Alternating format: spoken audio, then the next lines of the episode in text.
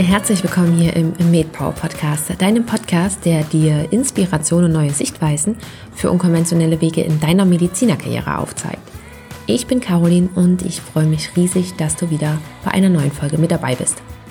Das heutige Interview ist das mit Abstand das Interview mit der weitesten Entfernung, denn meine Leitung führt mich einmal nach Kanada und da genauer gesagt nach Vancouver Island. Zu Gast habe ich Dr. Sebastian da. Sebastian ist Mitgründer von ResearchGate. Das kennst du bestimmt als Mediziner, denn es ist das aktivste wissenschaftliche Netzwerk eben weltweit. Und im Gespräch gibt uns Sebastian Einblicke vor allen Dingen in die damalige Zeit. Wie kam überhaupt die Idee zu ResearchGate auf? Wie verlief die Umsetzung? Und ja, wie können wir uns auch das ganze Finanzielle vorstellen? Wie finanziert man überhaupt so etwas? Da ist es vor allen Dingen spannend, dass amerikanische Investoren ihr Interesse gezeigt haben, mehr als deutsche Investoren. Und so kam es dann eben auch, dass zum Beispiel Bill Gates in ResearchGate investiert hat. Wir unterhalten uns natürlich aber nicht nur über dieses Finanzielle. Sebastian gibt uns Einblicke in seinen Alltag und der ist eben so ganz anders als ein typischer Klinik- oder Praxisalltag. Ja, aber auch nicht nur das, sondern Sebastian lässt uns auch noch teilhaben an seinen Beweggründen, weshalb er sich damals ja primär für ResearchGate entschieden hat und gegen die klinische Tätigkeit. Ich finde, dass es daher ein sehr, sehr interessantes Interview geworden ist. Zum einen ist Sebastian einfach nur ein super sympathischer Gesprächspartner. Es hat mehr als Spaß gemacht, mit ihm dieses Interview zu führen. Zum anderen sind auch seine Gedankengänge und seine Beweggründe sehr spannend. Ja, vielleicht sind sie auch ganz einfach so spannend, weil sie eben abweichen vom, in Anführungsstrichen, vom typischen Medizinerdenken. Mehr möchte ich da vorneweg auch gar nicht verraten, sondern ja, überzeuge dich da am besten selbst davon und ich wünsche dir daher ganz viel Spaß beim Interview. Herzlich willkommen hier im MedPower Podcast. Dr. Sebastian da. Ich freue mich sehr, dass du da bist. Herzlich willkommen. Danke, Caroline. Ich freue mich auch. Danke, dass ich äh, mich heute mit dir unterhalten darf. Ja, schön, dass es klappt. Trotz der Zeitverschiebung, denn du bist der Podcast-Gast, der bis jetzt am weitesten von Deutschland weg ist. Du sitzt aktuell in Vancouver in Kanada, bist sozusagen neun Stunden hinter mir. Ja. Und ja, wir kommen gleich noch hoffentlich darauf zu sprechen, warum du dich jetzt in Kanada rumtreibst. ähm, ich würde dich vorher einmal ganz kurz bitten, dich vorzustellen. Ja, sehr gerne. Ähm, ja, Sebastian da, hattest du ja schon gesagt, ich lebe eigentlich genau genommen auf Vancouver Island. Das ist noch mal eine Insel, die Vancouver so ein Stück weit vorgelagert ist im Pazifischen Ozean. Du musst also von Vancouver aus noch mal zwei Stunden eine Fähre nehmen, um dann rüberzukommen auf unsere Insel. Und ähm, also sehr, sehr weit ab vom Schuss sozusagen. Ich bin hier letzten Endes, vielleicht kann ich das vorwegnehmen, ich bin hier letzten Endes wegen meiner Frau gelandet. Meine Frau ist Kanadierin wir haben uns in Deutschland kennengelernt, haben dort auch unsere Familie gegründet. Wir haben zwei kleine Töchter.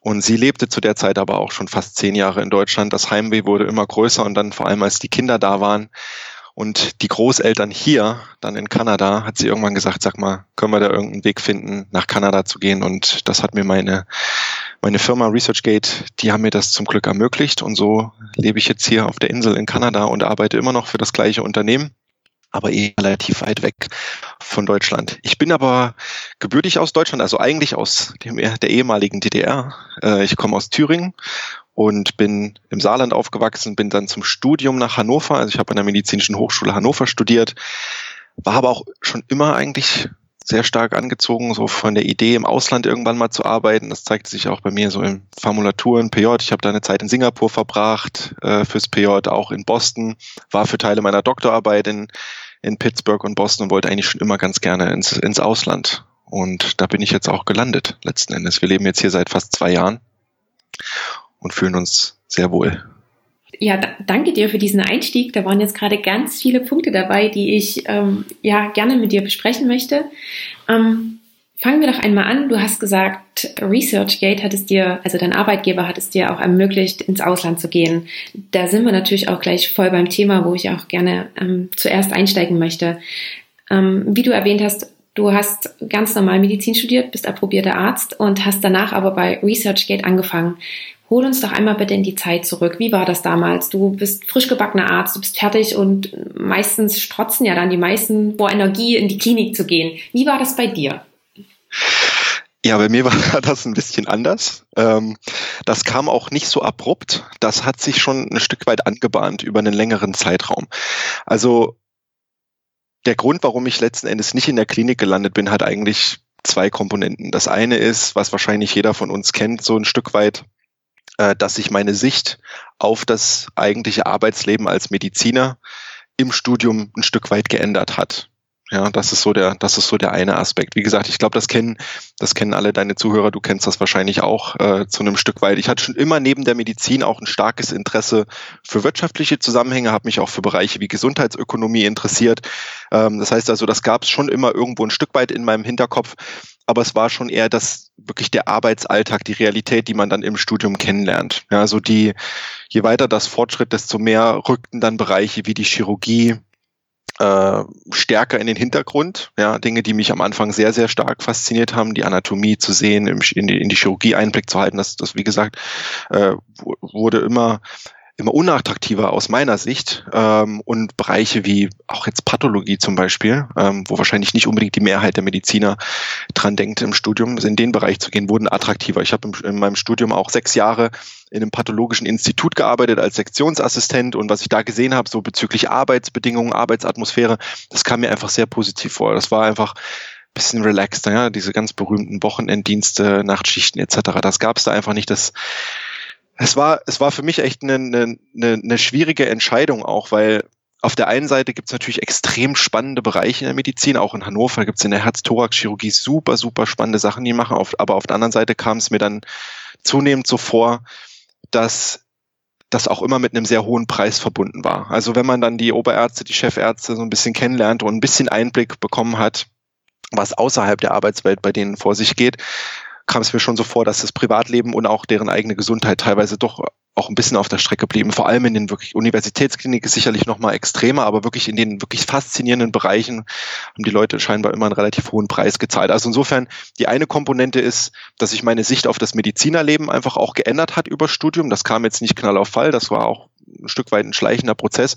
Und das andere muss ich dir ganz ehrlich sagen, ist einfach wirklich eine glückliche Gelegenheit, die sich da mit ResearchGate ergeben hat. Und äh, die Einblicke, die ich darüber bekommen habe in die Startup-Welt, das war mir vorher völlig unbekannt. Ich hatte das überhaupt nicht, also ein junges Unternehmen zu gründen, was da alles dazugehört, das hatte ich überhaupt nicht auf dem Radar. Und ähm, als ResearchGate gegründet wurde, das war Anfang 2008, da war ich ja auch noch im Studium. Ich habe erst drei Jahre später mein Examen gemacht. Das heißt, ich konnte mir im Prinzip ganz bequem vom Studium aus erstmal anschauen, wie sich ResearchGate entwickelt hat. Und jeder, der sich mit jungen Unternehmen beschäftigt, weiß, dass äh, da auch die ersten Jahre sehr, sehr kritisch sein können.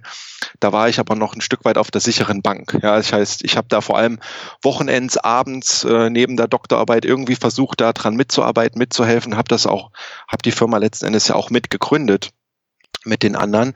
Aber als ich dann mein Examen gemacht habe, äh, drei Jahre nach Gründung, hatte ResearchGate schon die erste große Summe Drittmittel äh, eingeworben, also damals von Risikokapitalgebern aus den USA. Und es war eigentlich auch klar, dass das Ganze jetzt erstmal eine ganze Zeit lang recht stabil laufen kann. Ja, insofern kam dann bei mir äh, das mit dem Examen zusammen. Ich wusste, okay, Medizin weiß ich jetzt sowieso noch nicht so ganz genau, welche Fachrichtung es sein soll. ResearchGate bietet jetzt hier so wirklich so eine einmalige, super glückliche Gelegenheit. Es wurde damals auch wirklich ein Stück weit gehypt in der Presse, was mir dann auch mehr Kontext gegeben hat, als ich das damals hätte selber einschätzen können. Ja, das war einfach, okay, da haben wir anscheinend wirklich was Interessantes aufgebaut, was auch für ausländische Investoren interessant ist.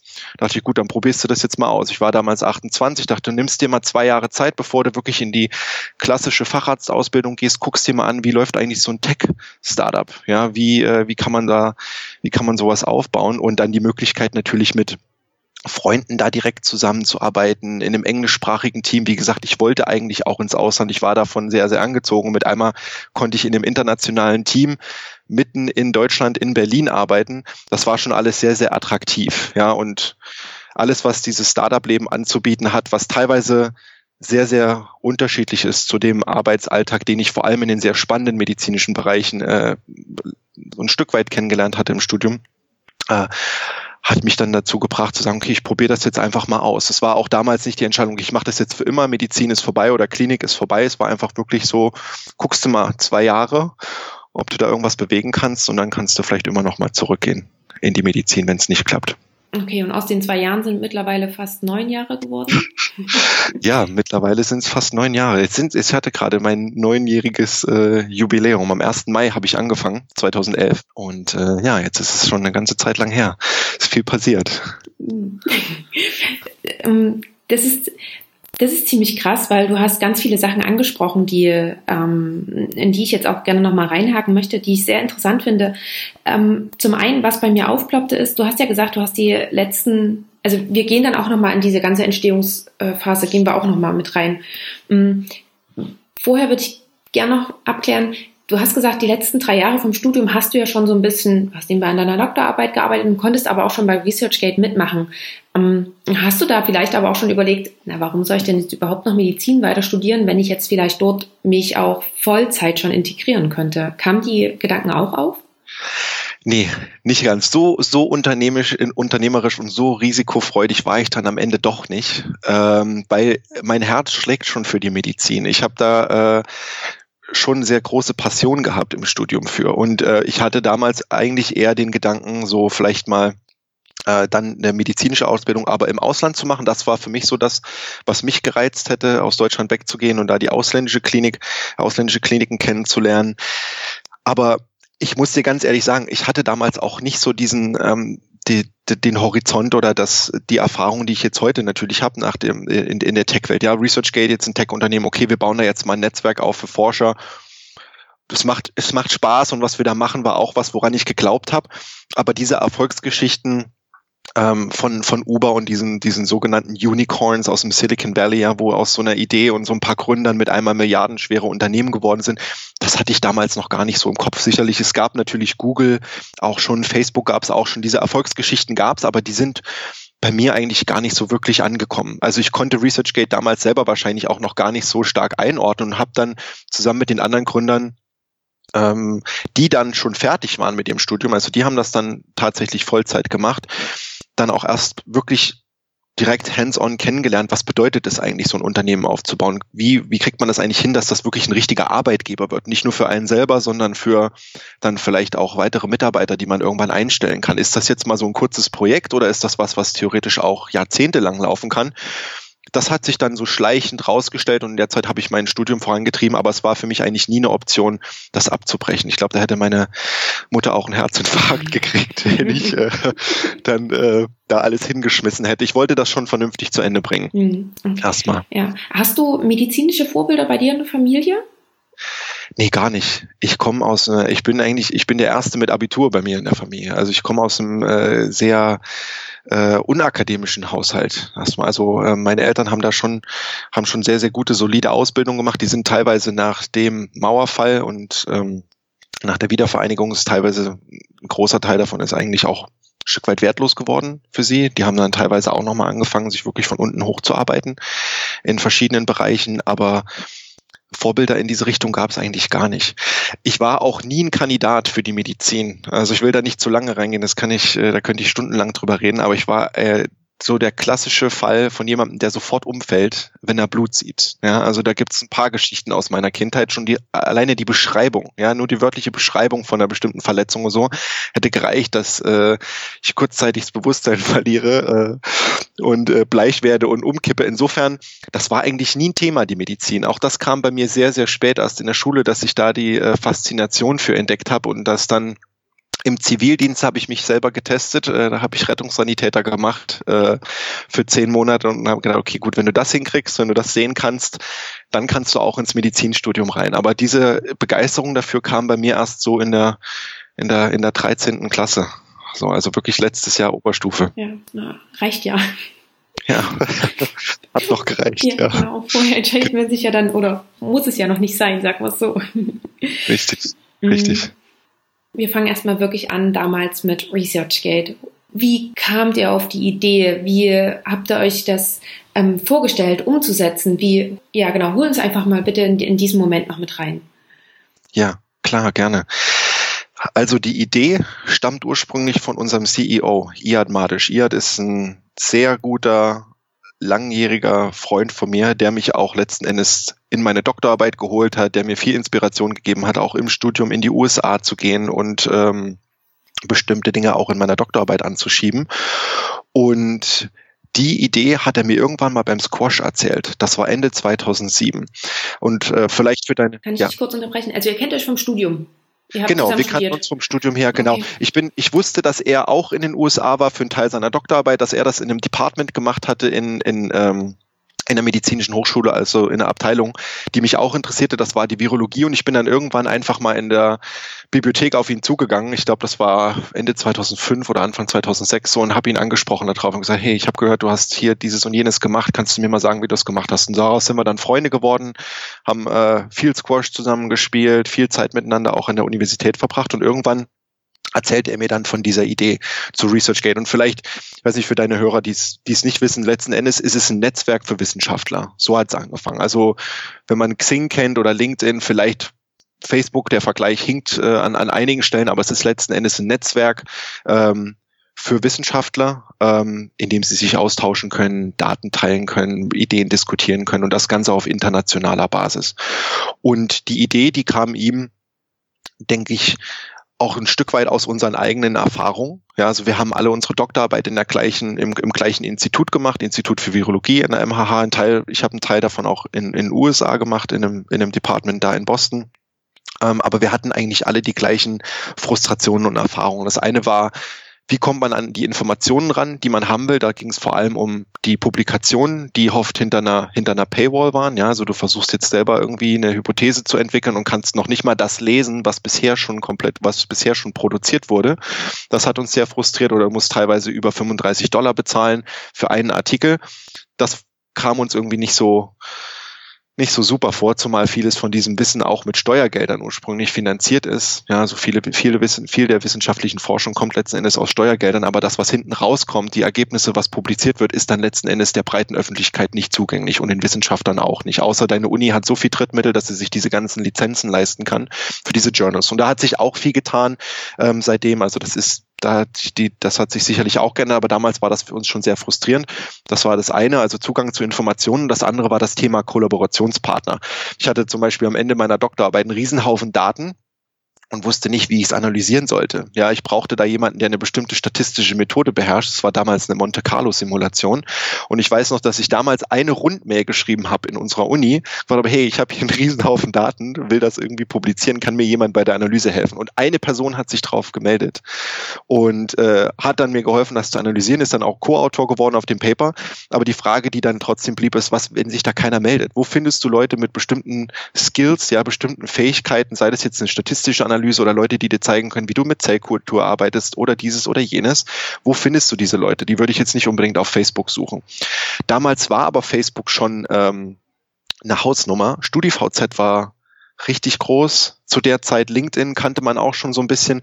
Und dann ergab sich eigentlich diese Idee, diese Probleme, die wir in der Doktorarbeit ähm, da am eigenen Leib erfahren zu haben, dann einfach mit einem spezialisierten Netzwerk anzugehen und sagen, hey, wenn wir es schaffen könnten, alle Forscher weltweit in einer Plattform zusammenzubringen, ja, und die suchbar zu machen, denen die Möglichkeit zu geben, sich miteinander zu verbinden, Wissen auszutauschen, ihre Publikationen zu teilen, vielleicht ist das ein Weg, um, ähm, um diese Probleme, die wir da selber kennen, ein Stück weit äh, zu verkleinern. Ja, und so ging es dann los mit dieser Idee. Genau. Und ja, das, also das ist natürlich immer erstmal so der allererste Schritt und viele sagen, das ist der einfachere, äh, die Idee. Ja, danach kommt der große Teil äh, der Arbeit, äh, nämlich äh, Geld und ein Team. Ja, du brauchst natürlich äh, Leute, die diese Idee in die Realität transformieren können und du brauchst jemanden, der dich am Anfang zunächst erstmal finanziell unterstützt. Vor allem, wenn du noch kein, kein laufendes Geschäft hast. Ja, und das haben wir ähm, ganz klassisch, klassisch gemacht, wie viele andere Startups auch. Also das Team kam zu einem großen Teil jetzt auch aus dem Freundeskreis von unserem CEO von IAT. Also der war da sehr, sehr gut connected. Der hat dann einen Designer rangeholt, einen Engineer rangeholt. Ähm, und da wirklich erstmal aus Leuten, die er auch schon so kannte, das Team ange, äh, angeschoben und das, das aufgebaut. Und Geld kam am Anfang erstmal aus, äh, aus so kleinen Runden. Das nennt man so Seed Rounds oder so Family Friends Runden. Also man geht da wirklich zu eventuell vielleicht ähm, Unternehmern, die man kennt aus dem privaten Umfeld, die vorher schon mal ein Unternehmen erfolgreich aufgebaut und verkauft haben, vielleicht zu Familienmitgliedern, vielleicht zu Freunden ähm, und versucht da erstmal das erste Geld zusammenzubekommen. Das ist für ein Tech-Startup eigentlich eine eine, eine ganz gute Position verglichen zu anderen Unternehmen, weil du zunächst erstmal gar nicht so wahnsinnig viel Geld brauchst. Ja, du brauchst das Team und du brauchst einen Server, einen Server. Aber du musst jetzt nicht irgendwie große Produktionskapazitäten haben oder sonstiges, sondern da kann man eigentlich schon mit einer relativ kleinen Runde, sagen wir jetzt so 35 bis 50.000 US-Dollar, kann man schon erst, kann man schon mal anfangen, sowas anzuschieben. Und das haben wir letzten Endes auch so eingesammelt über Family and Friends. Ähm, eine lustige Story dazu ist, dass ich auch einer der Investoren bin. Also ich habe damals mein, äh, mein eigenes äh, Erspartes bei ResearchGate reingesteckt und mir sogar von meiner Mutter äh, damals noch 5000 Euro geliehen und die in die Firma reingesteckt. Also ich habe da wirklich dran geglaubt von, von Anfang an und das war das war wirklich lustig, weil als Iad mir erzählte beim Squash, dass er diese Idee hat, dass er das anschieben will und dass er jetzt versucht, äh, Investoren zu finden, da habe ich auch zu ihm gesagt, so, kann ich da vielleicht investieren? Also ich, ich würde gerne ein bisschen, ein bisschen Geld da reinstecken. Und er sagt dann so erst so, nee, Sebastian, mach das mal nicht, du, das ist so riskant, investier da nicht, behalt dein Geld, mach damit was anderes oder so. Und dann haben wir weitergespielt und so zehn Minuten später macht er so, ähm, Sebastian, wie viel Geld hast du denn da eigentlich? Also äh, wie viel hattest du denn da gedacht? Und äh, so ging dann eins zum anderen. Und dadurch, dass ich denke ich auch, dass ich das Geld am Anfang da rein investiert hatte, hatte, hatte ich zum einen äh, denke ich, auch eine starke Motivation, dann da auch im Studium, selbst wenn das manchmal wirklich nachts äh, war oder am Wochenende, da irgendwie mit am Ball zu bleiben, während ResearchGate gewachsen ist und ich noch äh, die, die Schulbank gedrückt habe sozusagen. Und ähm, glaube, habe da auch von vornherein auch ein, ein, starkes Signal gesetzt im, im Rest des Teams. Ich gesagt, hey, ich, ich glaube da wirklich dran. Ja, also so sehr, dass ich da auch ähm, gern bereit bin, selber ein bisschen zu investieren. Und ja, und dann ging es von einem zum anderen. Dann wurden die Investitionsrunden immer größer, das Team wurde immer größer. Und jetzt sitze ich in Kanada und ähm, arbeite immer noch für ResearchGate, auch äh, zwölf Jahre später noch. Zwölf ja. Jahre nach Gründung, ja. Ja, Äh, das ist total abgefahren. Ähm, das wäre nämlich auch eine Frage gewesen. Viele haben ja eine Idee aber die Idee dann auch umzusetzen und das Ganze dann auch so langfristig auch zu planen und so langfristig auch fortzuführen. Wir haben es gerade gesagt, zwölf Jahre gibt es ein ResearchGate schon. Und ähm, die letzten Zahlen, die ich gefunden habe, waren, dass es über 10 Millionen Nutzer hat. Wir sind sogar über 17 Millionen. 17 Millionen jetzt, ja. Das ist, das ist abgefahren. Und ich habe auch gefunden, dass ihr mittlerweile laut Umfragen von Nature und Times Higher Education ist ResearchGate das aktivste akademische Netzwerk, was es gibt. Also das ist ja. Äh, eine, eine Wahnsinnsleistung, die ihr da geschafft habt. Ähm, Vielen Dank. Nochmal ganz kurz zum Anfang zurück. Wie lange können wir uns die Zeitspanne vorstellen? Von ihr wart beim Squash und die Idee wurde geteilt bis hin zu es ist was erstes umgesetzt worden. Vielleicht die, die erste Plattform wie, wie lange können wir uns da die Zeitspanne ungefähr vorstellen? Ja, also wir haben Ende 2007 haben wir beim Squash drüber gesprochen. Und da hatte, wie gesagt, IAD hatte schon die Idee, hatte da auch schon erste Überlegungen, mit wem man das eventuell zusammen aufbauen kann, wie sowas aussehen kann von der Produktseite, also ähm, welche Features man da eventuell gleich von Anfang an mit anbietet. Das wurde dann über das nächste halbe Jahr hinweg immer mehr konkretisiert. Die haben dann angefangen, da auch schon die ersten Designs zu machen, vielleicht auch Präsentationen zu bauen, ja, wie man das jetzt dann ähm, promoten könnte oder wie man das in verschiedenen Departments vorstellen kann. Da haben wir am Anfang sehr viel äh, händisch gemacht sozusagen. Also sind wirklich in einzelne Departments, haben da Präsentationen gegeben, Vorträge gehalten, um uns da wirklich jeden einzelnen Nutzer äh, zunächst erstmal händisch auf die Plattform zu holen. Und ähm, das konkretisierte sich dann so über das halbe Jahr nach Ende 2007, so dass wir dann äh, Mai 2008 wirklich gegründet haben und ähm, dann auch mit Website live waren. Die ersten Nutzer haben sich angemeldet, wir sind gewachsen und haben dann 2010 wirklich die erste große Finanzierungsrunde geschlossen. Also so zwischen 2008 und 2010 war dann viel mit diesen sogenannten Angel-Investoren, ähm, wohlhabenden Privatleuten, die bereit waren, hier mal einen Check zu schreiben, da Geld reinzustecken und dafür Anteile von ResearchGate zu kaufen. Und dann sind wir aber in die erste wirklich große Risikokapitalrunde, sind wir 2010 reingegangen. Und mit dem Geld ging es dann wirklich um das Thema auch hochskalieren. Ja, dann hatte man ein Produkt, man hatte also äh, ähm, mit, auf, mit dem Weg zu diesem Risikokapital hatten wir ein Produkt, wir haben die ersten Zahlen generiert, haben gesehen, okay, wie viele Leute melden sich an, kommen die auch tatsächlich zurück, was machen die im Netzwerk und haben wir ein gutes Verständnis, wie wir das weiter wachsen lassen können. Und ähm, das hat uns dann letzten Endes dann diese erste Finanzierungsrunde eingebracht, ähm, die wir aus verschiedenen Gründen mit Investoren aus den USA geschlossen haben, hätten wir gerne auch gemacht. Ähm, äh, mit, mit deutschen Investoren oder europäischen Investoren, aber das stellte sich als extrem schwierig heraus. damals. Und so sind wir dann bei US-Investoren gelandet und sind dann nach diesen Finanzierungsrunden stetig weiter gewachsen. Haben mittlerweile vier von diesen Finanzierungsrunden abgeschlossen, also Series A bis Series D ähm, mit verschiedenen Investoren. Das war am Anfang Risikokapital, wie gesagt, Benchmark, Excel Partners, das sind so recht bekannte Namen eigentlich. Ähm, da im Silicon Valley, was, was Investoren angeht. Da kam später Bill Gates noch dazu, der hat aus seinem Privatvermögen investiert, Goldman Sachs ist mit dazu gekommen, Welcome Trust. Also das hat wirklich relativ große Züge angenommen dann, als die Reichweite von ResearchGate auch immer größer wurde. Aber das ist ja auch gerade wenn in der ersten äh, Runde, wenn ihr da schon Investoren aus dem Silicon Valley hattet, dann spricht ja auch für euch, wenn welche aus den USA in eure Firma sozusagen investieren wollen. Ja. Also das ist ja, ja richtig. Ein Kompliment ja, das an hat, euch.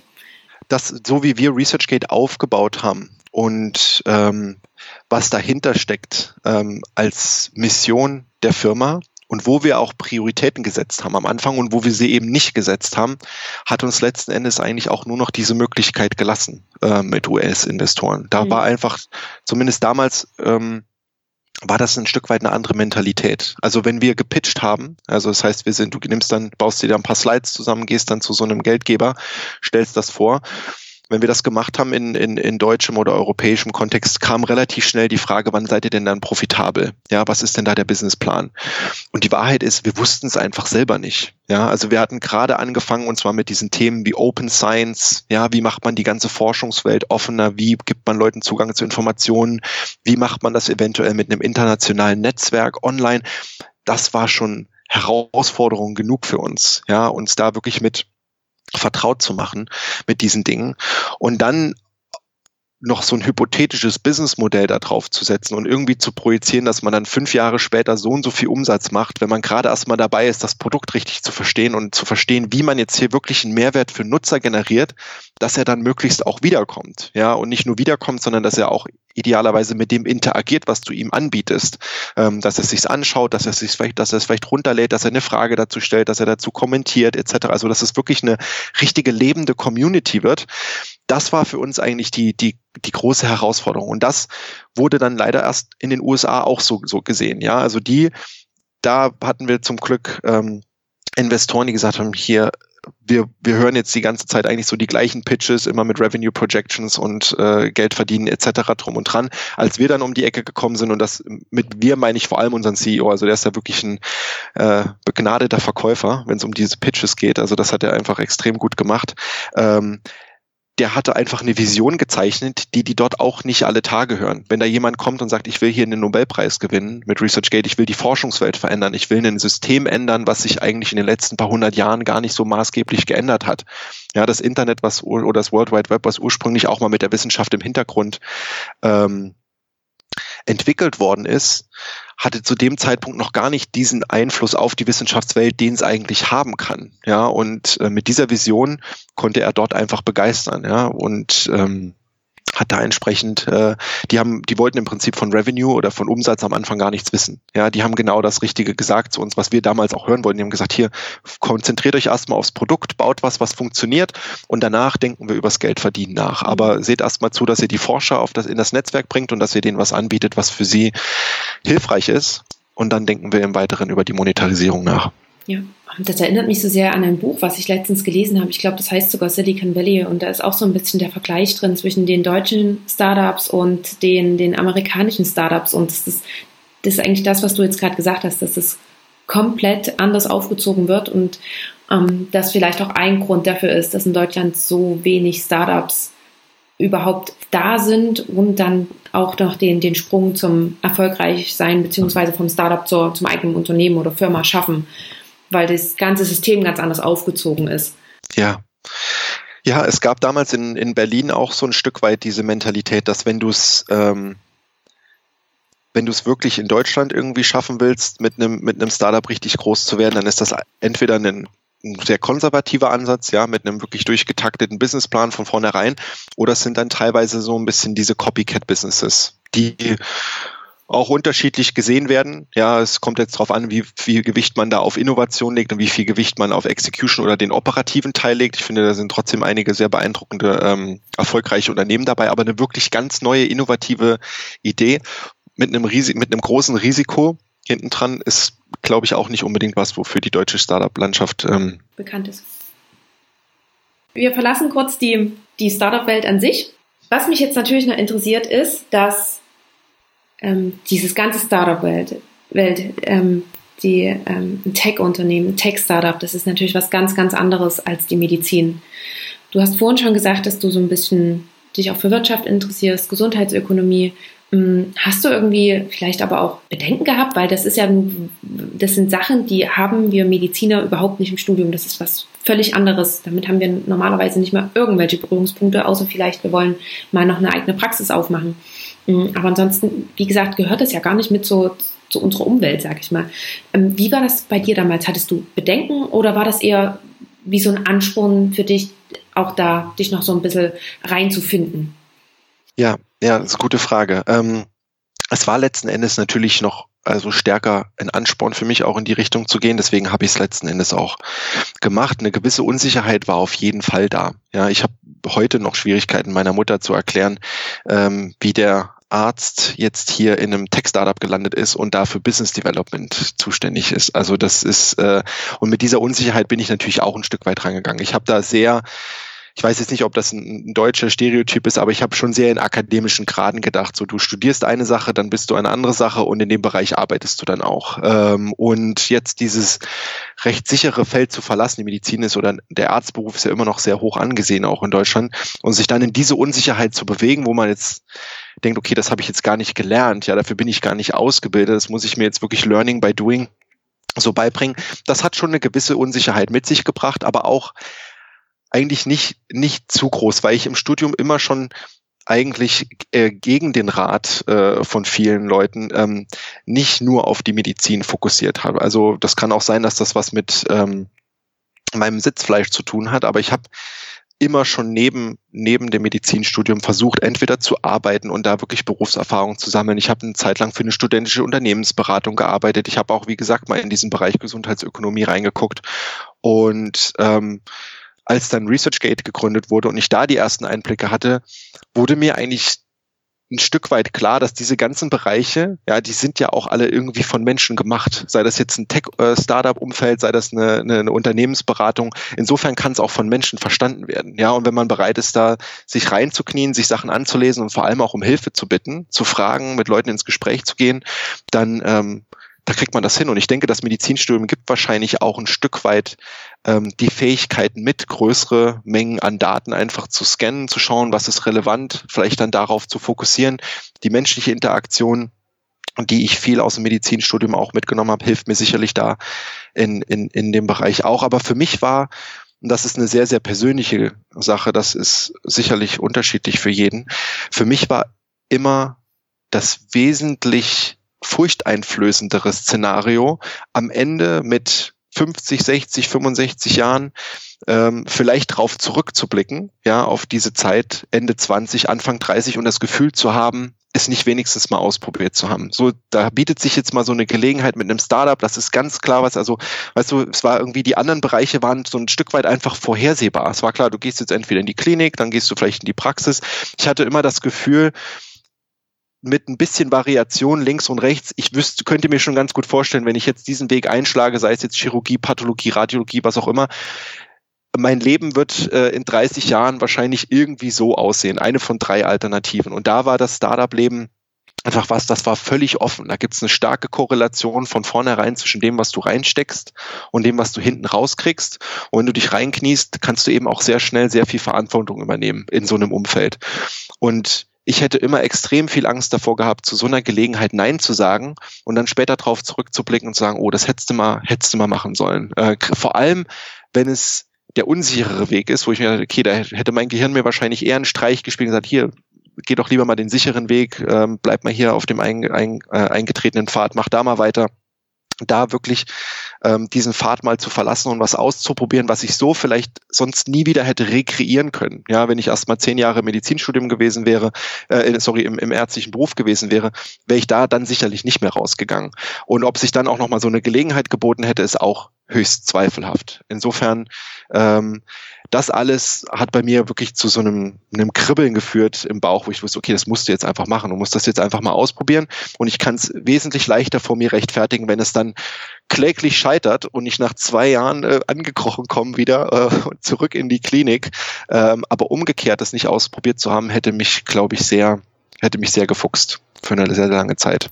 Das ist sehr, sehr spannend. Finde ich auch gut, dass du das gerade nochmal so gesagt hast, weil ganz oft ist ja der umgekehrte Fall die Regel sozusagen, dass man weiß, okay, ich bin jetzt fertig mit dem Studium, jetzt beginnt die Fahrradsweiterbildung, ich habe definitiv einen sicheren Job für die ganze Zeit und mein Leben wird definitiv sicher sein.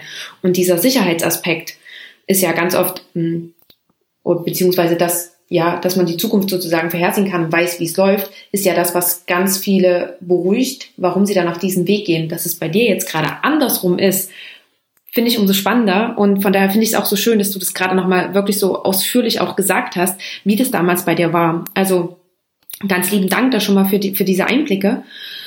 Und ähm, was mich jetzt aber auch noch mit zu meiner nächsten Frage bringt, beziehungsweise zu meinen nächsten zweien. Mm, du hattest vorhin schon erzählt, dass gerade eure Anfangszeit ähm, mit Investorensuche und allem drum und dran, das ist ja auch was, das macht man ja noch weniger als Mediziner. Und du hast gesagt, ihr bittet, oder du hast vor allen Dingen auch um Hilfe gebeten. Hattet ihr euch damals irgendwie einen Mentor gesucht oder irgendwie Unterstützung für die erste Anfangszeit, damit ihr irgendwie wisst, welche Schritte jetzt am sinnvollsten wären? Genau, was ihr vielleicht zuerst machen müsst und was vielleicht nicht ganz so wichtig ist? Ja, äh, diese Mentoren gab es schon. Ähm, die waren auch wiederum vor allem im, im Netzwerk vom IAT, ähm, unserem CEO. Er hatte da Leute, mit denen er gesprochen hatte. Ähm, das ist aber auch immer ein Stück weit ähm, ein zweischneidiges Schwert, weil es für einen au außenstehenden Investor oder einen Advisor, einen ähm, jemanden, der dir da mit Rat und Tat versucht zur Seite zu stehen, ist es teilweise auch sehr schwer, vor allem in diesen frühen Phasen so konkrete Tipps zu geben. Ähm, wenn es taktischer wird ähm, und du wirklich in ein bestimmtes Thema auch operativ einsteigst, ist es, finde ich, sehr, sehr hilfreich, häufig dann auch zu sagen, okay, hat das jemand schon mal gemacht, hat jemand schon mal sowas aufgebaut, was sind die Checklisten, was sind Bereiche, an die man vielleicht denken muss, an die man sonst vergisst. Aber in dieser frühen Produktphase war es eigentlich so, dass wir auch im, im Rückblick gemerkt haben, dass wir teilweise von Leuten, die uns versucht haben, zwar mit, mit, mit aus bestem Wissen und Gewissen mit Rat und Tat zur Seite zu stehen, trotzdem immer ein Stück weit auch eine, eine gewisse Schablone angewendet wurde. Das lässt sich auch nicht vermeiden, entweder aus ihrer eigenen Erfahrung oder das, was sie in anderen Unternehmen gesehen hatten und das teilweise gar nicht so unbedingt super zu uns gepasst hat. Ähm, insofern war es eigentlich weniger dieser diese, dieser Rat und diese Unterstützung von außen, als vielleicht ein Stück weit mehr so eine wissenschaftliche Denkweise, die wir aus dem aus den Doktorarbeiten und, und unserer Arbeit in dem Bereich auch mit in das Unternehmen genommen haben. Das heißt, dass man sich überlegt hat, okay, was glaube ich denn könnte jetzt hier irgendwie zu einer Lösung des Problems beitragen, was auch immer das Problem ist. Da formuliert man eine Hypothese, dann testet man das und schaut sich an, wie performt das am Ende. Ja, so werden auch Webseiten gebaut. Also du machst irgendwo einen grünen Button hin, einen roten Button und dann guckst du, auf welchen wird häufiger geklickt und dann äh, iterierst du weiter von dem Punkt aus. Also zu sagen, okay, wir haben jetzt hier eine, eine Idee, aber jetzt lass uns die mal testen. Und das geht ja in einem, in einem äh, digitalen Umfeld sehr gut. Ja, weil du hast ja Nutzer, die kommen wieder, du hast, wenn du, wenn du ähm, wenn du schon ein paar, paar Nutzerprofile hast, dann kriegst du relativ schnell auch die ersten Daten und siehst ganz gut, was funktioniert und was funktioniert nicht. Was für uns auf der Missionsebene für ResearchGate, also auf der, was, was so das Herzstück der, der Firma ist, immer klar war, war, was ich dir am Anfang auch gesagt habe. Also es geht darum, Leuten Zugang zu Informationen zu geben und sie miteinander zu verknüpfen. Letzten Endes die Wissenschaftswelt offener zu machen. Das war im Prinzip so unser, unser North Star, ja, unser, unser, also unser Orientierungspunkt, auf den wir alles ausgerichtet haben. Ähm, und das hätten wir jetzt auch nicht irgendwie korrumpieren lassen, nicht durch interne Ideen oder auch nicht durch externen, ähm, durch externe Ratschläge. Aber alles, was danach kommt, so was bauen wir jetzt zuerst, was funktioniert am besten, wie wollen wir vielleicht dieses Feature weiterentwickeln, das war letzten Endes immer erst Hypothese, dann testen, lernen und dann wieder nächster Test. Ähm, und das ist auch, glaube ich, was, was ähm, was wir aus der so ein Stück weit aus dem Labor mitgenommen haben, was aber auch in Tech-Unternehmen nicht unbedingt selbstverständlich ist. Zu sagen, du baust jetzt ein Produkt, ja, sei das jetzt eine Website oder ein Feature innerhalb dieser Webseite und du machst es jetzt so gut, wie du denkst, äh, wie, ähm, wie du es eben jetzt bauen kannst an dieser Stelle. Aber wenn du das Produkt dann mal draußen hast, es ist live und Leute benutzen es, dann ist das eigentlich immer noch die Anfangsphase. Dann fängst du erst an, wirklich zu lernen, funktioniert es, nehmen die Leute es an, wie kannst du es weiter verbessern und dann nicht zu sagen, okay, gut, gebaut, fertig, ähm, auf zum nächsten Projekt, sondern zu sagen, ja, es ist gebaut, es ist jetzt auch live, aber jetzt geht's weiter, jetzt wollen wir es besser machen, jetzt wollen wir es wirklich so hinkriegen, dass es für fast alle Leute funktioniert, die es benutzen wollen. Und dieser Ansatz, einfach selber zu testen, in die Zahlen reinzuschauen, den Zahlen zu vertrauen, äh, so ein Stück weit unser Bauchgefühl auszublenden, soweit das soweit das dann später ging. Bauchgefühl immer gut in kreativen frühen Phasen, aber dann später sich eher auf die Daten zu verlassen, das war, glaube ich, das, was uns da vor allem geholfen hat. Ähm, externe Advisor waren dann eher so Themen wie, gründet man jetzt eine amerikanische Corp oder bleibt man eine deutsche GmbH? Wie verteilt man vielleicht auch Firmenanteile ja in solchen Equity-Programmen für, für Mitarbeiter, wenn es jetzt nicht nur Gehalt gibt, sondern wenn man auch für seine Arbeit Firmenanteile gibt? Da gibt es natürlich viele, viele Schablonen, die man anwenden kann, wo man sich sehr, sehr gut Rat holen kann bei diesen teilweise auch sehr administrativen Themen. Aber was die eigentliche Produktentwicklung angeht und wo ResearchGate als Firma hingehen soll, das kam wirklich aus so einem aus so einem Test-and-Learn-Ansatz. Hm. Okay. Und hattest du dir auch nochmal überlegt, ähm, noch zusätzlich Qualifikationen zu erwerben? Weil du hast es vorhin auch schon gesagt, wir Deutschen, finde ich, sind ja so, ähm, wir müssen erstmal irgendwie eine Ausbildung, eine Weiterbildung oder eine Fortbildung machen und dann, wenn wir dieses Zertifikat haben, dann können wir darin auch arbeiten. Hast du da auch nochmal dran gedacht, irgendwie ein MBA oder sowas anzuschließen? Ja, da habe ich eigentlich konstant äh, drüber nachgedacht. Ich bin immer wieder genau in dieses Schema, was du auch ansprichst, da bin ich immer wieder rein verfallen. Ähm, ich habe damals sogar mal ähm, durch Unterstützung von ResearchGate mal einen, einen, äh, einen Executive Management Kurs an der Harvard Business School gemacht. Ja, das war für mich damals okay, da gehe ich jetzt hin, die erklären mir alles. Danach weiß ich, wie, danach weiß ich, dass das hieß damals Aligning Sales and Strategy und ich war damals für den Vertriebsbereich, also Sales innerhalb von ResearchGate verantwortlich. Und dann bin ich da hingegangen, dachte, okay, jetzt lernst du hier alles, was du was du wissen musst. Aber letzten Endes war das nie der Fall. Ähm, letzten Endes konnte ich mir da immer ein paar Rosinen rauspicken und sagen, okay, das ist ja eine interessante Idee, okay, das könnte man mal probieren. Aber 90 Prozent dessen war entweder für ResearchGate war es noch zu früh oder es war was, was vielleicht in einer komplett anderen Industrie funktioniert, aber nicht in einem Tech-Environment wie in unserem. Also da, das hatte auch immer so die Gefahr, so ein Stückchen weit missgeleitet zu werden und sagen, okay, ich wende jetzt einfach mal dieses, diese Schablone, wie gesagt, jetzt hier auf meine, auf meine Situation an, obwohl meine Situation teilweise eigentlich eine ganz andere ist. Ja, und insofern sich davon frei zu machen, sich selber zu vertrauen und zu sagen, okay, was ist denn jetzt wirklich hier das Problem? Ja, ähm, es ist ein Stück weit auch so eine ärztliche Herangehensweise, wo du erstmal Diagnose machst und sagst, okay, was, was sehe ich denn jetzt hier? Was, was könnte es denn alles sein? Wie finde ich es jetzt raus? So ein bisschen Ausschluss, Ausschlussprinzip auch, ja, Labor, Ultraschall etc. So war das bei uns dann auch. Ja, also was, was, was habe ich denn jetzt hier für Ideen, was könnte es sein, wie könnte es weitergehen, wie können wir das jetzt mal testen, wie können wir rausfinden, ähm, ob wir recht haben damit. Und das war letzten Endes dann auch die Herangehensweise in allen Bereichen, in denen ich gearbeitet habe. Ähm, ich habe zuerst relativ nah an unserem Growth-Team gearbeitet, das heißt das Team, was sich darum kümmert, dass ResearchGate wächst. Und später habe ich mit dem Monetarisierungsbereich aufgebaut. Und darin arbeite ich jetzt auch immer noch. Und da ging es wirklich immer mit einer Person los zu sagen, okay, irgendjemand nimmt jetzt mal ein Telefon in die Hand, ruft mal eine Firma an und guckt mal, ob wir irgendwie das Produkt ein Stück weit verkaufen können. Und wenn das geklappt hat, dann sagst du, okay, was hat denn da jetzt geklappt, was hat nicht geklappt? Und könnte ich das nur, muss ich das machen oder kann das auch jemand anders machen? Können wir das zu zweit machen? Können wir das zu fünft machen? Wenn wir das zu zehnt machen, was brauchen wir denn dann sonst noch für Strukturen? Was für, was für Unterstützung brauchen wir dann noch? Und das hat sich dann wirklich so iterativ immer Stück für Stück entwickelt aus der Situation heraus. Ähm, und ich glaube, das ist wirklich, das ist auch wirklich wichtig, weil sich ähm, ich denke, das sind nicht nur die Life Sciences, aber in dem Bereich kenne ich es natürlich. Die ganze Industrie wandelt sich auch. Die ganze Welt um uns herum wandelt sich die ganze Zeit.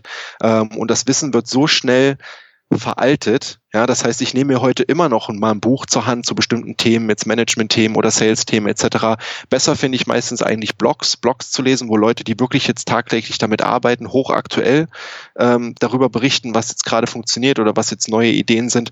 Aber ansonsten glaube ich, ist es wirklich wichtig, sich da ein Stück weit selber zu vertrauen, ähm, und zwar nicht Vertrauen von, im, im, im Sinne von ich weiß es, sondern Vertrauen, dass man es irgendwie rausfinden kann. Dass man die Hypothese hat, dass man sie testet und dass die Antwort dann schon zu einem kommt und man merkt, was klappt und was klappt nicht. Ähm, und da sich wirklich von frei zu machen, ja, von diesen, von diesen Zwängen, das Ganze irgendwie auf eine formale Art und Weise in einem University Degree oder was auch immer erwerben zu müssen, bevor man anfängt daran zu arbeiten. Ähm, glaube ich eigentlich ist, ist nicht der Fall. Mhm. Also hast du dir jetzt eben auch gesagt, dass du das für dich aktuell auch gar nicht brauchst? Es gibt natürlich immer diesen Bereich, dass man nicht weiß, was man nicht weiß. Ja, ähm, das, ich würde jetzt nicht das alles komplett zur Seite legen, aber es muss schon sehr, sehr passgenau sein. Ja, es muss schon, du musst schon, glaube ich, ganz gut verstanden haben, was dein Problem ist. Und das ist eben, das war so, das war meine, meine Situation teilweise, dass ich ähm, Ideen hatte für Lösungen, ja, oder dass ich auch mit Leuten extern über Lösungen gesprochen habe für Bereiche, in denen noch nicht mal ganz klar war, was ist jetzt eigentlich das Problem, was wir versuchen zu, äh, damit zu lösen. Weißt du, was ich meine? Also, wenn ich mir klar bin darüber, was eigentlich das Problem ist, das ich versuche jetzt hier anzugehen, dann habe ich meistens auch schon ein paar Ideen dazu, wie könnte eine Lösung aussehen. Aber manchmal ist es so, dass man sich eigentlich nur die Lösung anschaut, so okay, das machen andere, das machen diese, das machen jene, dann lass uns das doch auch mal machen. Aber ist das wirklich, passt das zu unserer Situation? Löst das ein Problem, was wir jetzt gerade haben oder was unsere Nutzer haben? Oder ist das eigentlich nur die Blaupause von einem anderen, von einem anderen Unternehmen oder einem anderen Use Case? Und ähm, davon versuche ich mich so weit wie es geht ähm, frei zu machen und da eher mit meinen Kollegen intern zu sprechen, als mich zu sehr von extern leiten zu lassen. Ein sehr, sehr schöner Gedanke. Den musste ich mir jetzt auch gerade nochmal so ähm, etwas mehr verinnerlichen. Ein sehr guter Ansatzpunkt. Danke dir. Du, ja, ich, äh, ich finde es auch, ähm, vielleicht ohne, dass ich das jetzt in so einen riesen Monolog verwandeln will, aber ich, du hast es jetzt auch schon, du hast es eben auch gesagt, so, ne? Wir haben da so ein bisschen ein Stück weit eine deutsche Herangehensweise und das, wie gesagt, ich weiß auch, man kann da nicht die Schublade aufmachen und sagen, okay, das ist jetzt hier Deutsch und Schublade zu. Aber ich musste schon erstmal Deutschland verlassen und nach Kanada gehen, um wirklich zu verstehen, was es für mich jetzt nur für mich persönlich, ja, das ist nicht verallgemeinert äh, jetzt äh, äh, für, für, den, für, für den Rest der, der, der deutschen Bevölkerung, aber was es für mich persönlich heißt, Deutsch zu sein. Ähm, dafür musste ich erstmal von außen draufschauen, um erstmal zu verstehen, wo kommen da bestimmte Denkschemata her, bestimmte Ängste, bestimmte Voreingenommenheiten, auch auf meiner Seite. Und ich weiß nicht, das hatte ich so gar nicht auf der Agenda, als ich im Studium gedacht habe, Mensch, du musst mal im Aus, äh, mal unbedingt ins Ausland gehen, später zum Arbeiten. Aber vielleicht war es irgendwo so ein Instinkt, so ein Bauchgefühl, dass da was ist, auch in mir persönlich, was ich wahrscheinlich besser verstehe, wenn ich mal ein bisschen Abstand dazu gewinne und von außen drauf schaue. Und dafür war es sehr, sehr wertvoll für mich, jetzt hier nach, nach Kanada zu ziehen. Mhm. Ja, das glaube ich dir. Das ist so ein, so ein blinden Fleck, den glaube ich jeder hat, den, den man sich gar nicht bewusst ist. Das merkt man dann wirklich erst mit, mit etwas mehr Abstand. Richtig, ja, genau. Was mich jetzt noch interessieren würde, ist, wie können wir uns denn so einen Tag bei dir vorstellen als Chef vom, vom Business Development vom ResearchGate? Ja, also mein Tag äh, läuft normalerweise so, dass ich morgens, ja, wie, wie es jeder deiner Zuhörer kennt, wahrscheinlich mit kleinen Kindern, also es geht immer früh los, es ist egal, ob es ein Montag ist oder ein Samstag. Ähm, also wenn es wochentags ist und so mein Arbeitsumfeld geht, dann ist es so, dass ich meistens so gegen 6 Uhr, zwischen 6 Uhr, 6.30 Uhr aufstehe. Wir wohnen jetzt, dadurch, dass wir hier auf der Insel sind, relativ nah am Ozean, also am Meer. Äh, das heißt, ich gehe morgens meistens mal kurz schwimmen. Das Wasser ist sehr kalt, danach bin ich wach. Das ist so ein Triple Espresso. Und dann äh, ist es eigentlich so, dass die Hälfte meiner Tage hier fängt so zwischen 6.30 Uhr oder 7 Uhr an. Dass ich dann wirklich am Rechner bin, weil dann die Meetings losgehen mit Deutschland oder mit Europa insgesamt, je nachdem, wo die Kunden sitzen. Und an den Tagen, wo ich mehr Fokus auf die USA lege oder Nordamerika, geht's dann eher so um 8 Uhr los. Und wenn es um 8 Uhr losgeht, habe ich noch die Möglichkeit, morgens meinen Töchtern Frühstück zu machen und meiner Frau vielleicht auch noch einen Kaffee. Und dann bin ich aber hier am Rechner und meistens in Meetings mit ähm, intern oder extern, das heißt also mit Kollegen von ResearchGate, wenn es um bestimmte Themen in der Produktentwicklung geht oder wie wir unseren Pitch weiterentwickeln können oder sonstiges, oder dann eben mit ähm, Partnern aus der Industrie. So geht, okay, welche Probleme haben die, wie kann ResearchGate da eventuell helfen? Und äh, baue dann, erstelle im Prinzip über den Tag hinweg immer so ein, ein, Stück weit das Bindeglied zwischen dem Produkt und dem Markt da. Ja, also ich bin derjenige, der auch mit dem Kunden im Kontakt ist und sieht, okay, was funktioniert. Ja, wenn wenn es wirklich äh, hart auf hart kommt, jemand fürs Produkt bezahlt und dann soll es performen, klappt das auch? Und wenn es nicht klappt, wie kriegen wir das zurück in unsere Produktentwicklung und verbessern das Produkt eventuell? Und das ist eben vor allem E-Mails, Meetings, Präsentationen zwischendurch, was ich ganz spannend finde, äh, das hat jetzt wahrscheinlich auch jeder die Erfahrung gemacht mittlerweile in, äh, äh, durch die, durch die Corona-Situation, ist eben immer auch im Homeoffice die Möglichkeit, da mal Pausen zu machen, einfach mal rauszugehen in den Garten, äh, mal eine Runde ums Haus, äh, was weiß ich. Äh, und wenn ich allerdings fokussiert durchziehe, ähm, morgens von, von 6, 7 Uhr an, kommt es auch schon vor, dass ich einfach um, um 14 Uhr fertig bin. Ja, und dann habe ich noch ein, zwei Stunden Zeit für die, äh, für die, für, für Arbeit im Haus und dann gehe ich meine Kinder abholen. Das heißt, ich sehe meine Kinder durch die Zeitverschiebung, sehe ich sie jetzt einfach jeden Nachmittag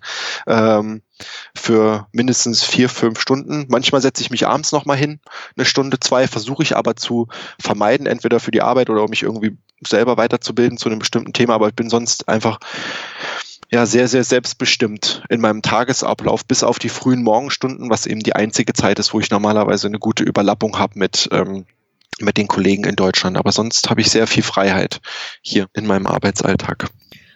Also sozusagen ein, ähm, auch ohne Corona hast du eh schon immer ein, ein Homeoffice gehabt.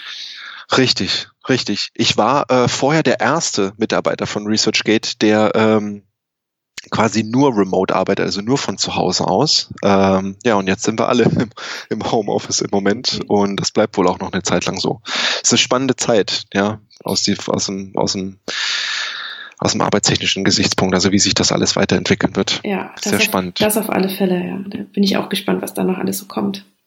Ja. Ähm, wie ist es denn jetzt aber aktuell? Könntest du dir vorstellen oder hast du vielleicht auch schon Pläne, gegebenenfalls irgendwann nochmal als Arzt tätig zu sein? Oder ist es vielleicht sogar schon so, dass du gesagt hast, nee, willst du gar nicht mehr? Hm, hast du dir da schon Gedanken gemacht? Ich habe es immer noch mal so im Hinterkopf ähm, als einen Plan C sozusagen. Also ResearchGate ist mein absoluter Plan A. Ähm, ich habe aber jetzt ähm, auch angefangen, dieses Wissen, was ich da teilweise bei ResearchGate mir aneignen durfte und die Erfahrungen, die ich da machen durfte, weiterzugeben an andere Freunde, die selber Unternehmen aufbauen. Ich bin jetzt auch in einen in den Board gegangen äh, von einem von einem anderen Unternehmen, also habe dann einen, einen Board Seat, ich weiß nicht, ob das, wie man das übersetzt, ob das eine, eine Art Aufsichtsratsposten äh, ist, wo ich damit Einblicke erhalten kann. Also es geht dann für mich wahrscheinlich eher so in die Richtung, das, was ich bei ResearchGate gelernt habe, die Fehler, die ich gemacht habe, äh, vielleicht ein Stück weit weiterzugeben, anderen zu helfen, nicht genau das Gleiche zu machen. Ähm, wäre vielleicht dann eher so der Plan B.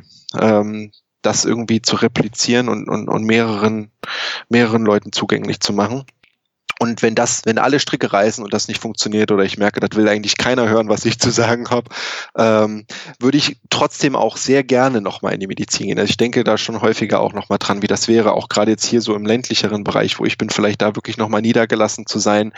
Ähm, aber meine Arbeitsweise und Denkweise hat sich schon stark davon weg entwickelt. Also es kann sein, dass das eher so ein, ein vielleicht so ein bisschen so ein Traumschloss und Fantasiegebilde ist in meinem Hinterkopf, vielleicht ein Stück weit auch eigenes Sicherheitsbe so eigene, eigenes Sicherheitsbedürfnis zu sagen, okay, du könntest ja trotzdem immer noch mal äh, auch zurück in die Medizin, in die Klinik, hast da auch die Ausbildung. Aber wenn alles andere gut läuft, halte ich es für, für unwahrscheinlich. Und so ein halbes, halbes ähm, Arbeitsleben magst du nicht haben? Du meinst also 50 Prozent als Arzt und 50 Prozent irgendwie im, im Tech-Bereich? Ja, zum Beispiel. Im Moment nicht so unbedingt. Ähm, ich habe schon echt muss ich sagen, wirklich viel Glück gehabt mit den, äh, mit den tollen Leuten, mit denen ich arbeiten durfte und den Firmen, mit denen ich in Kontakt gekommen bin. Und das sind auch in meinem eigenen Älterwerden ähm, jetzt Themen, die mir zunehmend auch wichtiger werden. Ja, da geht es um Themen wie ähm, äh, Policy, Good Policy Making, das ist die Firma, mit der ich in, in, in, in äh, wo ich im Board bin in, in London. Es geht um Themen wie immer noch natürlich die Wissenschaftswelt offen machen. Das sind einfach so große, schwere Projekte, ähm, die alle so einen starken globalen Impact auch haben dass es mir echt leicht fällt, damit meinen Tag zu füllen. Also an diesen, diese Themen sind schon sehr, sehr faszinierend für mich und da an was zu arbeiten, was eventuell also wie du, wie du, wie ich auch eben gesagt habe, das sind 17 Millionen angemeldete Nutzer auf ResearchGate. Es kommen äh, viele, viele, viele, mehrere Millionen äh, im Monat zu ResearchGate, um sich Inhalte anzugucken, an etwas zu arbeiten, was potenziell einen Einfluss hat auf diese 17 Millionen Menschen, ja, die äh, da alle irgendwo an der Spitze ihrer Fachrichtung arbeiten, also alle in diesem Bereich sich bewegen, wo noch keine Fußspuren im Schnee sind, äh, sondern alle irgendwo Pionierarbeit machen, sei das jetzt in Bereichen wie Medizin oder Biologie, aber auch Engineering, also im Prinzip alle wissenschaftliche Bereiche, wo irgendwie neues Wissen generiert wird, die nur auch nur im geringsten ein kleines bisschen unterstützen zu können, ist für mich extrem motivierend und wäre wahrscheinlich eher so der globale Kontext, in dem ich erstmal versuchen würde zu bleiben, solange wie es mhm. geht. Spannend, sehr, sehr spannend.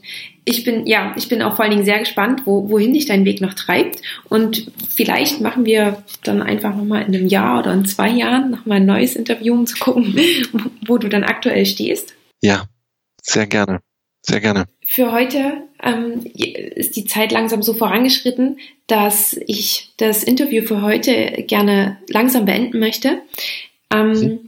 Bevor ich dir meine drei Abschlussfragen stelle, die jeder Gast bekommt, ähm, noch die Frage an dich. Gibt es noch etwas, was du gerne noch hinzufügen möchtest, von dem du sagst, darüber haben wir heute noch nicht gesprochen oder das ist dir wichtig? Ähm, nein, ich glaube, das war eigentlich, ähm, das war eigentlich das. Also ich hoffe, dass das, was ich auch erzählt habe, ja, jetzt ähm, arbeiten im globalen Kontext, im Ausland arbeiten etc., dass das einfach auch so verstanden wird, dass das meine ganz persönliche Situation ist. Das hat mit meinem ganz persönlichen Hintergrund zu tun. Das ist keine, kein Rat oder so für jemand anderen, der das dann unbedingt genauso machen soll oder zu sagen, hey, wenn du es nicht so machst, dann ist dein Weg nicht so spannend oder sonst irgendwas. Ähm, das hat viel mit meiner eigenen, mit meinem eigenen Werdegang, meiner, meiner eigenen persönlichen Geschichte und meinen Präferenzen zu tun. Also insofern ähm, sehr gerne. Ich möchte, mich, würde mich sehr gerne mit dir nochmal dazu unterhalten oder dahin, da, darüber weiterreden, aber wirklich ähm, äh, alles, wie gesagt, aus meiner persönlichen Sicht und ähm, auf meine eigene Situation ja. zugeschnitten. Natürlich, das ist ja auch, der Podcast ist ja auch ein, ein Angebot an, an alle, die zuhören. Ein Angebot, sich einfach das mitzunehmen, ähm, was gerade für deren Situation am besten passt. Und wenn sich jetzt einer angesprochen fühlt, umso schöner. Wenn ein anderer aber sagt, okay, für ihn wäre das jetzt nichts, aber nimmt vielleicht was anderes mit, ist das auch vollkommen in Ordnung. Super. Alles klar. Ähm, gut, dann kommen wir zur ersten Abschlussfrage und die wäre, ob du eine Buchempfehlung für uns hast. Gibt es ein Buch, was dich irgendwie besonders inspiriert hat oder was du ähm, schon öfters gelesen hast, was du gerne teilen würdest und möchtest? Sehr gutes Buch, was ich jetzt vor kurzem gelesen habe, ist How to Be an Anti-Racist von äh, Ibrahim Kendi. Mhm. Ist auch, glaube ich, jetzt mittlerweile auch auf die New York Times Bestsellerliste hochgeploppt. Also das ganze Thema Privilegiertheit, was ich sowohl für mich selber auch immer wieder entdeckt habe, äh, sei es jetzt in der Medizin, äh, sei es im Tech-Umfeld. Ähm, ne, also alles, was ich, woran ich gearbeitet habe. Ich bin sicherlich auch stolz auf die Arbeit, die ich gemacht habe, aber es hat schon eine gewisse Zeit gedauert, bis es bei mir auch eingesickert ist, was es bedeutet, als ein weißer, heterosexueller Mann in diesen Umfeldern zu arbeiten oder eben nicht äh, zu dieser Gruppe zu gehören. Und das Buch ähm, ist eins, was mich wirklich da auch äh, nochmal sehr, sehr geprägt hat, ähm, wirklich zu verstehen, wie diese ganzen Voreingenommenheiten teilweise in uns verwurzelt sind, was die ganzen, äh, ja, so der Aberglaube ist, der eigentlich existiert in, in dieser Welt. Also fand ich, fand ich sehr, sehr gut, wenn man also ein bisschen politisch interessierter ist. Was ich für, wenn ich noch eins nennen kann, eins, was ich vor ja, kurzem klar. auch gelesen habe, was ich sehr gut fand, also was weniger politisch ist, ist das Buch äh, Scale von Jeffrey West. Und das fängt im Prinzip erstmal mit biologischen Themen an. Ähm, wo es um wirklich ganz einfache Fragen geht, wieso, warum gibt es eigentlich keinen Godzilla? Ja, warum können Reptilien nicht so groß werden wie jetzt ein Godzilla in einem Godzilla-Film? Warum sind bestimmte Dinge physiologisch in unserem Körper oder in der Natur insgesamt einfach so, wie sie sind? Und äh, warum müssen sie so sein? Aber es ist insofern ganz spannend, dass er diese biologischen Prinzipien am Ende nimmt und sie auch ausrollt auf Städte und auch auf Unternehmen. Zu sagen, okay, was ist mit einem Unternehmen los? Warum wachsen die auch die meisten Unternehmen nur bis zu einem bestimmten äh, bis zu einem bestimmten Punkt und dann werden sie entweder gekauft oder sie gehen kaputt. Ja, warum ist es für uns als, als Menschen so, dass wir zu einem, bis zu einem bestimmten Jahr, äh, bis zu einem bestimmten Alter, sei es jetzt 18 oder 20, dass wir immer weiter wachsen, größer werden und dann hört es einfach auf. Aber bei einem Baum ist es zum Beispiel nicht so. Ein Baum wächst sein ganzes Leben, wird immer breiter etc. Also er nimmt das im Prinzip, diese biologischen Modelle, wendet sie dann auf Unternehmen an und letzten Endes aber auch auf Städte und sagt, warum ist es bei Städten wiederum ganz anders? Ja, warum existieren Städte über viele hundert Jahre? Warum wachsen sie immer weiter, werden immer diverser teilweise und da habe ich extrem viel raus mitgenommen für ähm, auch so Themen wie Unternehmensbildung und äh, diverse Umfelder bauen etc. Also das sind zwei Bücher. How to be an Anti-Racist, Ibrahim Kendi und Scale von Jeffrey West waren so die zwei Bücher, die mich dieses Jahr am meisten beeinflusst mhm. haben bis jetzt. Okay, super. Danke dir. Die klingen auch beide ähm, super spannend und werde ich auch definitiv mit verlinken. Mm, die nächste Frage ist, wo siehst du uns Ärzte oder den Arztberuf in 10 bis 15 Jahren? Uh, das ist eine schwere Frage. Ich weiß nicht, ob ich da noch so eine gute, so eine gute Antwort geben kann. Bei meinem Einblick in die, in die Arztwelt, in der du ähm, arbeitest, ist jetzt auch schon sehr veraltet. Also ich habe 2011 mein Examen gemacht. Ich habe da jetzt gar nicht mehr so wahnsinnig viel Einblick rein, wie das heute vor sich geht. Ich denke schon, dass es Themen wie AI gibt, ähm, also Artificial Intelligence, die vielleicht gerade in Bereichen wie Radiologie einen großen Einfluss haben können. Ja, was passiert, wenn du in einer, wenn du jetzt nicht einen Radiologen mit fünf oder zehn Jahren Erfahrung nimmst, sondern wenn du einen Algorithmus auf so einen CT anwendest und sagst, okay, der Algorithmus hat jetzt aber schon äh, zwei Milliarden CTs gesehen und kann Graustufen vielleicht besser abschätzen als das menschliche Auge. Ähm, was ist der, was ist der Wert des Radiologen in diesem Umfeld noch und ist es überhaupt äh, ist es fahrlässig, das noch Menschen zu überlassen oder ist das was, was eigentlich irgendwann auch die, die Software übernehmen kann? Und ähm, das andere ist, glaube ich, für mich auch ein spannender, für mich ganz persönlich, ich heißt nicht, dass ich die Medizin da sehe, aber für mich ein spannender Bereich ist auch noch wahrscheinlich gerade im allgemeinen medizinischen Bereich so dass das, das Thema seelische Gesundheit auch. Ja, also für den Mediziner nah dran zu sein, am Patienten die Zeit zu haben, was wahrscheinlich auch so was ist, was jetzt ja die ganze Zeit auch im Studium immer wieder gebracht wird. Und jeder kennt ja dieses Thema, ne, dass man nicht viel Zeit hat für Patienten. Es muss einfach alles sehr, sehr schnell gehen. Ich glaube aber, dass es einen großen Bedarf da gibt, auf der Patientenseite jemanden zu haben, der einen einfach ganzheitlich kennt. Vielleicht nochmal so ein bisschen ein Stück weit, wie das früher war mit Hausärzten, tatsächlich ins Haus kommt, so die Lebensumstände des Menschen ganzheitlich sehen kann. Und ich glaube, da gibt's eine, gibt's auch teilweise eine große Chance für den Arztberuf und die Umstände heute lassen eigentlich nicht viel Raum dafür. Ähm, ich würde mir wünschen, dass sich da, dass sich da mehr entwickelt, aber wo es da insgesamt hingeht, ähm, ich glaube, es gibt viel, viel, was da noch zu gewinnen ist, sowohl an Effizienz, ähm, wie Dinge äh, betrieben werden in Kliniken, da sind Arztpraxen wahrscheinlich immer schon, schon, schon wesentlich besser aufgestellt, aber auch in Sachen Diversi, Diversität. Ja, so auch bei mir an der Uniklinik damals waren, also da gab es keine einzige weibliche Chefärztin. Ähm, in meinem ganzen Studium habe ich keine einzige gesehen und das sind sicherlich Dinge, die, von denen ich mir wünschen würde, dass sie sich auch noch ändern ähm, über Zeit und dass das hoffentlich ein bisschen anders aussieht ähm, in ein paar Jahren. Ja, ja.